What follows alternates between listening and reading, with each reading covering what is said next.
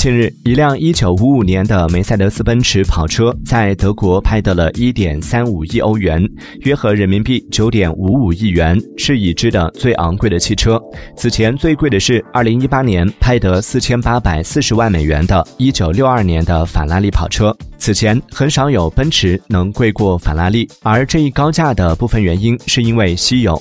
据悉，这款跑车仅生产了两辆，此前从未被出售，一辆作为奔驰公司用车。另一辆则一直放在公司的保险库。